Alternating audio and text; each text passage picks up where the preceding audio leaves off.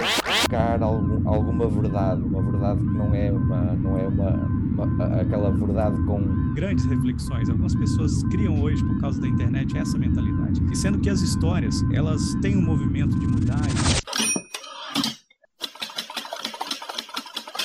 Oi, tudo bem? Tá no ar mais uma edição do Live com o Autor. Eu me chamo Raik e hoje eu vou conversar com o autor português Manuel Jorge Marmelo aqui no Live com o Autor nesta edição de hoje. E eu quero te convidar para você mandar esta edição para todos os seus amigos, esse episódio. Envie aí para todos os seus amigos este episódio e acompanhe este podcast que está imperdível com o Manuel Jorge Marmelo. Tá? Ele é um autor português e mais uma vez vamos lá para Portugal conversar com mais um autor português, entender da literatura de lá do nosso país irmão, né? E também aí o processo criativo, né, de um autor português. Tá bom? Então este é o momento de você enviar agora para todos os amigos. Já começa a enviar para todo mundo esse episódio. Tá certinho, combinado assim? E antes de ir para o episódio de hoje, eu quero te indicar a minha newsletter que está na bio deste episódio. Então segue a minha newsletter, você que tem LinkedIn. Se você não tem LinkedIn, faz um LinkedIn para você, tá bom? LinkedIn é importante. E eu quero te convidar também a participar aí, né, da minha mentoria. As inscrições ainda estão abertas. Neste mês eu estou deixando aí com 40% de desconto, então vai até o dia 31, fechou o dia 31, volta para o valor normal a sessão, então tá com 40% de desconto. Tem algumas pessoas já entrando em contato, já começando a fazer aí a sua mentoria. Então você pode ser um mentorado também por mim, você que está aí querendo escrever um livro, ou talvez está escrevendo um livro e está um pouco perdido e está precisando de um direcionamento. Eu tenho uma experiência muito bacana e eu posso passar essa experiência para você, tá bom? Então aproveita, então aproveita essa promoção promoção que está rolando aí neste mês, que finaliza no dia 31. Você tem até a meia-noite para me mandar aí uma mensagem de WhatsApp ou um e-mail para a gente marcar uma videoconferência e entender o seu processo criativo. Fechado? E se você já tiver terminado o seu livro e está pensando em mandar para uma leitura crítica, estou por aqui. É só você mandar para que eu possa dar essa calibrada aí ah, no seu livro, né? E dar essa ajudinha, tá bom? A leitura crítica que eu trabalho e também tem o Copydesk, que a gente pode estar tá aí fazendo para o seu livro também. Esses são os mexãs aí do programa de hoje e você está ligado aqui no Live com o Autor. E vamos para o episódio, sem mais enrolação, porque esse episódio, como todos aqui, está incrível. Vamos lá, 3, 2, 1. Ah, claquete. Não tem claquete, mas eu sempre falo. Bom, eu sou Manuel Jorge Marmelo, sou, sou um escritor português, fui jornalista durante 23 anos. Uh, neste momento estou praticamente dedicado só à, à literatura. Uh, tenho 50 anos um, e, e, e, a minha vida é um pouco isto: é ler e escrever, primeiro como jornalista, agora como, como escritor. Uh, tem, sido, tem sido muito isso, tem sido uma, uma, digamos que mesmo a minha vida profissional como jornalista é tributária da minha, da minha, da minha experiência como leitor, ou seja, foi a minha, a minha, o facto de eu gostar muito de ler que me permitiu desenvolver a, a ferramenta linguística que, que, depois me permitiu aceder ao, ao jornalismo como profissional, ainda com 18 anos de idade. Foi assim um, um início bastante bastante cedo, mas que, que, que, de algum modo depois permitiu, pela, pela prática diária do, do, jornalismo escrito, acabou por me permitir também relativamente cedo começar a escrever ficção e a publicar ficção. O meu primeiro livro saiu quando eu tinha 22 anos, uh, chamava-se O Homem que Julgou Morrer de Amor. E a partir daí fui publicando. Hoje tenho quase 30 livros publicados, nas mais diversas nas mais diversas vertentes, desde literatura infantil a crónicas, a contos, eh, sendo que aquilo que eu faço mais é, é, é escrever romance, é escrever ficção de, de, de, com, com um fôlego mais, mais longo, digamos assim. Manuel, e como você mesmo disse, né, você é jornalista por formação e jornalista premiado aí em Portugal. O quanto disso interfere na sua ficção? Eu creio que, que, o, que os jornalistas desenvolvem um, uma forma muito específica de, de, olhar, de olhar a realidade, de, de, estar atento a, a certos fenómenos da, da, realidade, e esse, esse olhar de algum modo também auxilia o trabalho do escritor, mesmo, mesmo ao, ao, nível da seleção dos, dos temas que, que, que, eu, que, que eu trato nos meus livros, eh, de algum modo são tributários dessa, dessa, hum, dessa visão que o, que o jornalismo me, me, permitiu desenvolver, mas que hoje eu atribuo, na verdade, mais a uma, a uma condição de uma condição de cidadão, ou seja, o, o cidadão Jorge Marmelo está sempre ao lado do escritor Jorge Marmelo, uh, de algum modo a, a, puxar para que, o, para, para que os temas sejam de algum modo relacionados com, com, com os grandes assuntos do, do meu tempo, do nosso tempo.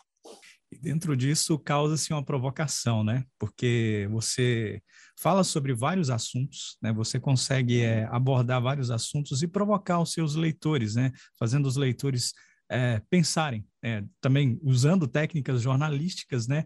Dentro ali da, da sua forma de contar histórias, mas é, prestando atenção mais no fato, no que o personagem quer, né? Você trabalha o personagem de qual maneira dentro da sua história? Bom, o, o, os personagens, a maior parte das vezes, surgem como tributários da própria história, ou seja, há, um, há uma história, há um assunto que eu quero tratar literariamente, e em função desse assunto, o, de algum modo, os personagens surgem para ser postos ao serviço, ao serviço de, de, de, do tema que eu quero tratar.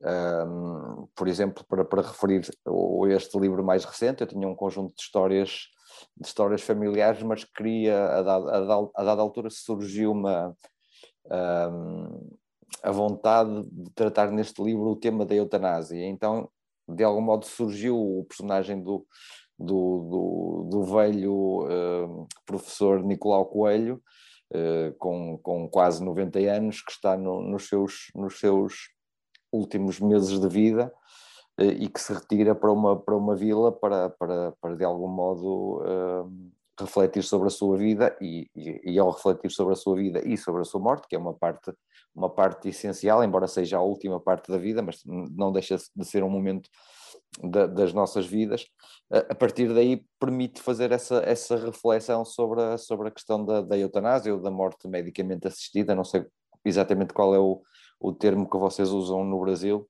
mas, de, mas é isso, de algum modo o, o, o, as personagens servem, uh, surgem ao serviço da, da história e do tema que eu quero tratar.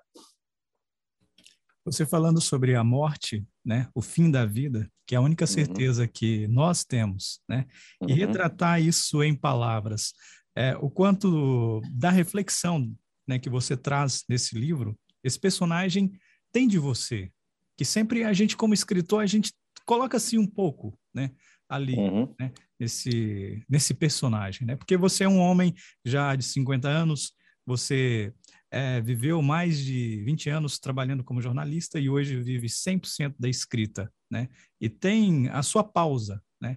Para você uhum. entender né, melhor a vida, porque é uma pausa né, que você está dando na sua profissão, como se fosse esse personagem. Por isso que eu te pergunto, quanto desse personagem é, existe ali de você em reflexão?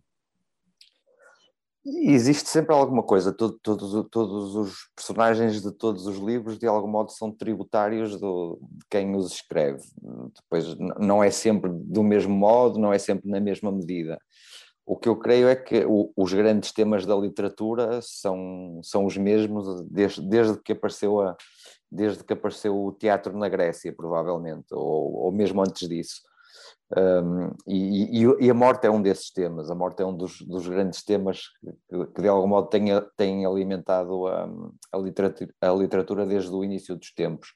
Agora, cada escritor uh, tem, uma, tem, a, tem a sua própria vivência, tem as suas próprias experiências, e é essa, essa, essa vivência particular que cada escritor adquire na sua vida que permite depois que 500 livros que tratem o tema da morte sejam sempre diferentes, porque cada um de nós tem uma, uma visão diferente sobre, sobre esse assunto e obviamente que um escritor que tem uma determinada, que tem uma, uma vida diferente da, da, da vida de todos os outros escritores vai tratar este assunto de um, de um modo particular e único e, e, e o mais possível original.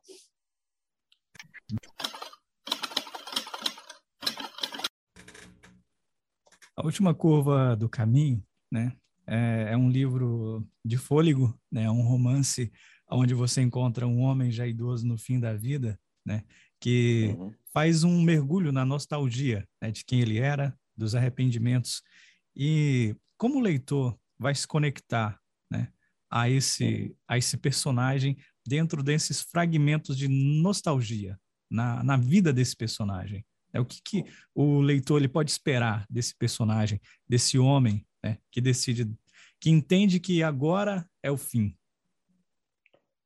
Bom, pode desde logo pode, pode esperar uma, uma reflexão sobre esse momento muito particular da, da, das nossas vidas. O, o, o, Nicolau Coelho reflete sobre, sobre a questão da, da sua própria morte, da sua própria finitude, uh, também da, da, de algum modo da eternidade que, que, a que nós todos podemos aspirar, não, não no sentido religioso da, da, da, da, da palavra eternidade, mas, mas no sentido em que tudo aquilo que está no universo, eh, todas, to, cada, cada folha de árvore, cada grão de areia, está os, os, seus componentes essenciais estão no universo e estão no mundo desde sempre e para sempre. Ou seja, são, de algum modo nós somos todos um, feitos de, de, materiais que vão sendo reciclados uh, pela natureza e, e, e, isso é uma forma de eternidade muito concreta, que não tem nada a ver com a, com a eternidade que as,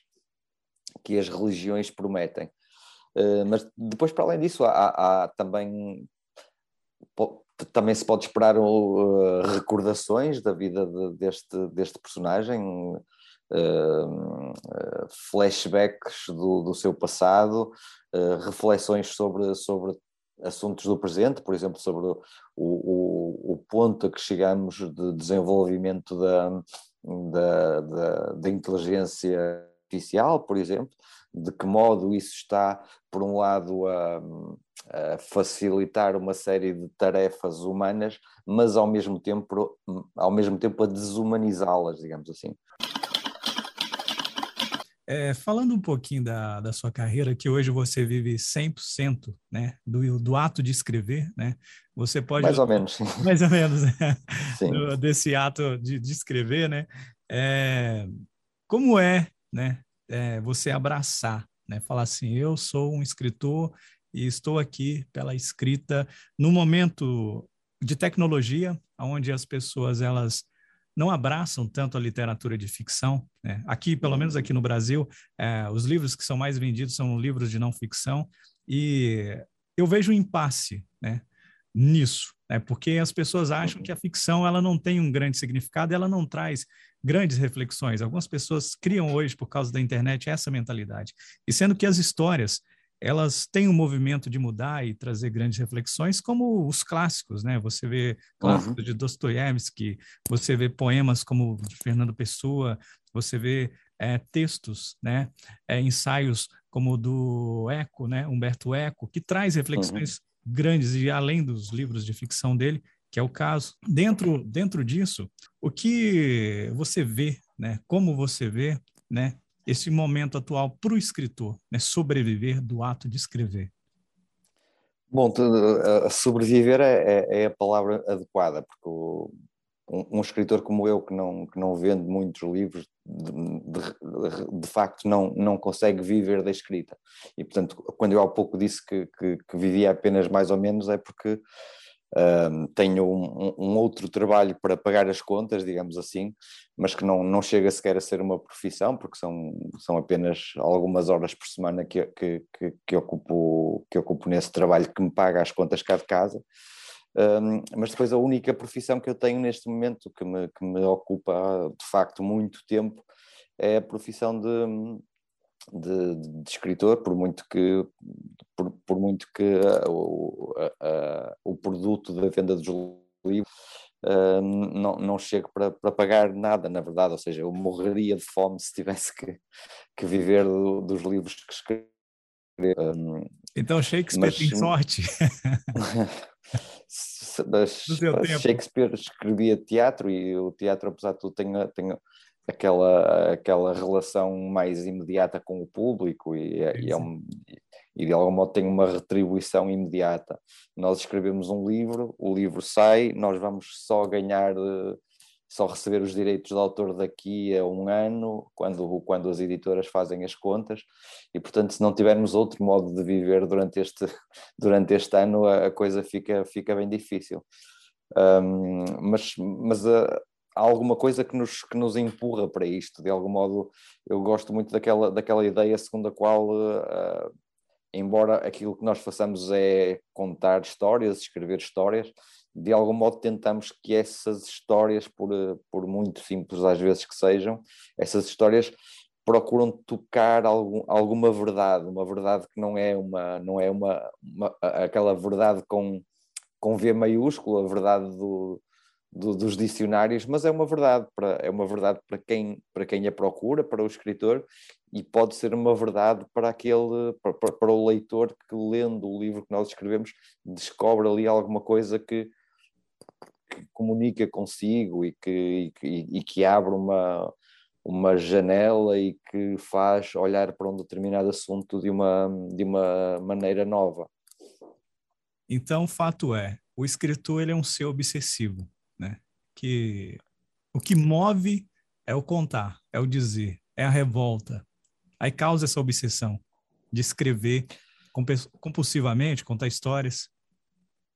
Assim, não, eu, não, eu, não, eu não escrevo compulsivamente, eu escrevo quando entendo que tenho alguma coisa para escrever, alguma coisa para comunicar às outras pessoas. Eu não, não vejo esta atividade como uma coisa obsessiva, é um, é um enorme prazer que eu tenho contar histórias, inventar as histórias, ver as histórias nascer, os personagens crescerem e desenvolverem-se e começarem a falar e às vezes até começarem a pensar pela sua própria cabeça. Isto sim é um, é um processo que me interessa e é um processo que de algum modo é, mesmo para mim que faço isto há, 20, há mais de 25 anos, isto continua a ter uma, uma componente enorme de, de magia, se quiseres.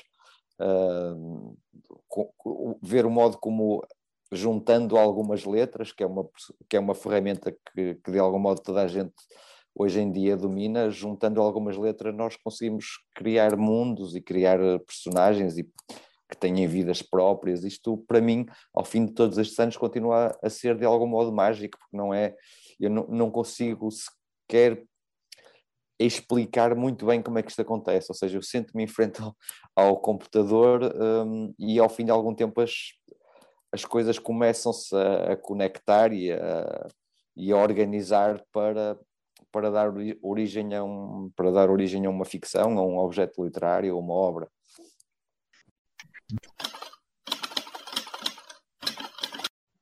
Ótimo. É, então, na sua maneira de escrever, você sempre é, deixa sair. Você não planeja antes, você não causa, um, você não cria é, um esboço antes. Não, não, não, eu fiz, fiz isso só no meu primeiro livro, no, no, livro de que falei há pouco, em que criei um esboço prévio, e, e, a partir daí nunca mais, nunca mais fiz esse esboço prévio. A maior parte das vezes não sei como é que o livro vai acabar, como é que, como é que o livro se vai desenvolver. A própria história acaba por me, por me, por me levar. E aliás, um, um, dos, um, dos, um dos meus livros, já, já com alguns anos, chama-se precisamente Aonde o Vento Me Levar, que é uma frase que o, que o escritor espanhol Henrique Villamatas conta numa crónica que viu um dia escrita numa, na parede de, uma, de um banheiro, de uma, uma casa de banho, e, e lhe pareceu que essa, que essa frase uh, não só poderia dar um bom título de um livro, como, como de algum modo descreve muito bem aquilo que é o, que é o, o, processo de criação literário, esse aonde o vento me levar. E, e de algum modo eu, eu, nesse livro, embora o livro não tenha nada a ver com, com o Henrique Vila Matas, pareceu-me que, que fazer aquilo que ele sugeria na sua crónica, ou seja, dar aquele, aquela, utilizar aquela frase para, para, para dar título a um livro, era uma espécie de, de homenagem e, portanto, uh, pareceu-me que também se adequava à própria, à própria narrativa desse, desse livro e, e, e, é isso, é, é muito essa, essa, essa, essa sensação de que os livros se, se organizam ao sabor de uma série de, de, de, de acasos e de, e de conexões algo misteriosas que, que, depois dão, dão origem a algo que, que, que, de algum modo nos transcenda, ou pelo menos transcenda aquilo que é a, a ideia original, a faísca que, que dá origem ao livro. Então, é, você é, coloca para fora como se fosse ali um parto, né? Vamos colocar nesse sentido figurado, né? Você vai gestando o livro, né? E sim, sim. Embora seja um parto nada doloroso, como eu disse, prazeroso no seu caso. É um prazer absoluto, portanto ah. não é um é um prato é um é um parto sem dor, digamos assim. Esse é um milagre. Uh, sim, claro que, que, há momentos em que, em, em, que a história parece que não avança, em que as coisas não seguem no caminho que nós esperávamos que seguissem. Este último livro, este livro mais recente que saiu, tive, tive 11 anos a dar voltas ao livro até, até conseguir encontrar a forma definitiva. Portanto, há, há aqui uma série de, de momentos em que, em, em que há alguma angústia associada Uh, e muitas vezes uh, momentos em que, em que queremos desistir e em que desisti, eu desisti várias vezes deste livro e deixei-o deixei de lado e fui, fui fazer outros livros, um, mas, no, mas no final o processo é, é para mim pelo menos, eu não, posso, não, não posso falar por todos os escritores, mas para mim o, o processo é, é, é essencialmente um, um enorme prazer. Sim, porque para alguns escritores é meio dolorido. É, é uhum. gosta, na verdade, o escritor ele gosta desse lado romântico, né, da dor. Né? Ele gosta de romantizar a dor quando escrever. E ah, encaram-se como bloqueio é, criativo, né? O bloqueio criativo. Uhum. É, uhum. aí você não consegue escrever, aí você não consegue jogar para fora, porque tem ali algumas travas. O dia a dia, né? o dia a dia ele mata a mente uhum. criativa, né? Uhum. Esse momento, agora, tudo que a gente está passando. Imagina só para uma mente criativa como é estar num país, né? Onde está é, tá eclodindo uma guerra. Né? Uhum. Como é estar num país aonde está acontecendo terremoto, né, para uma mente uhum. criativa. Uhum. Sim, sim, sim. E mesmo isso não acontecendo no seu local, né, você já tem essas travas, né? Você já tem isso uhum. que, que te trava o dia a dia natural da nossa existência. E nós, como pessoas criativas, né, eu uhum. acho que a gente sofre um pouquinho a mais da medida, até tanto porque algumas pessoas sentem esse prazer, né, de do sofrimento, né? Até para uhum. escrever, uhum. é, vários escritores falam para mim que é, é, é, bom, né? Sofrer um pouco para poder uhum. é, jogar para fora. Já outros é, diz que não. Sim, isso né? tem, tem, tem a ver um pouco com aquela, com, com aquela frase famosa do Fernando Pessoa quando, quando ele diz que, que, que, que, o poeta é aquele que, que, que, tem que fingir que é a dor, a dor que deveras sente, né? esse jogo entre, entre a dor eh, fingida para poder, para poder, no fundo, escrever essa dor no, no, no livro ou no poema que se escreve. Uh, tem a ver com isso, mas eh, eu acho que a questão do, do, do, do desse, dos, desses momentos algo, algo tumultuados que tu falaste, uma guerra ou um terremoto, pode funcionar eh, em ambos os sentidos, ou seja, para algumas pessoas pode funcionar como, como um, bloqueio, um bloqueio criativo, porque estão mergulhadas nessa, nesse tumulto e nesse tropel de, de, de, sentimentos, mas esse tropel de sentimentos também, por outro lado, pode, pode, ser, pode ser bastante criativo, pode, pode ajudar a, a, a ser criativo. Nós temos exemplos de, de livros escritos em em épocas de guerra, temos exemplos de livros escritos uh, em campos de concentração durante o Holocausto, uh, o, o, esses momentos, uh, de algum modo, aquilo que os ingleses chamam o defining moment, também, pode ser, também podem ser desbloqueadores da, da criatividade. Uma pausa bem rápida para te dar uma dica que é muito importante para você. Você tem uma história na cabeça e está pensando em escrever um livro? Ou já começou a escrever e não conseguiu sair muito do lugar? Eu vou te dar uma dica de um livro de técnicas de escrita e estruturação de história que vai mudar a sua vida. Anota aí. Desperte o seu escritor interior. 18 dicas profissionais sobre escrita e um guia prático para você estruturar a sua história, da ideia as cenas e começar a escrever hoje mesmo. O autor Igor Amoura preparou esse livro para te ajudar. Baixe o seu pelo Kindle Limit ou compre na Amazon por somente R$ 11,50. O link está aqui na bio deste episódio. Manuel, para você, o que é escrever? O que é escrever para você?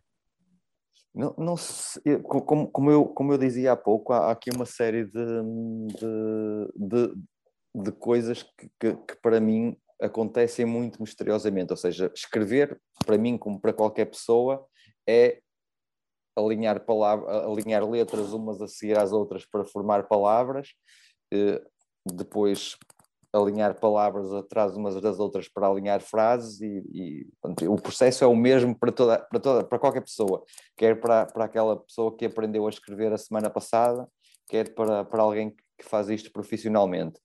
Uh, agora, o, o, a, a, um, o momento em que, em que, em que nós começamos a, a, a ser capazes de, de, de, escrever, de escrever ficção, de produzir literatura, continua, como te dizia há pouco, a ser para mim algo misterioso. Portanto, escrever para mim é um prazer enorme, é uma forma de, de comunicar com, com, com o outro, as pessoas, uh, é uma forma de refletir sobre, sobre as questões que me preocupam ou me angustiam, é também uma forma de, de de salvaguardar, de proteger, de desenvolver a nossa, o nosso idioma, que, que, que é o mesmo aqui em Portugal e aí no Brasil.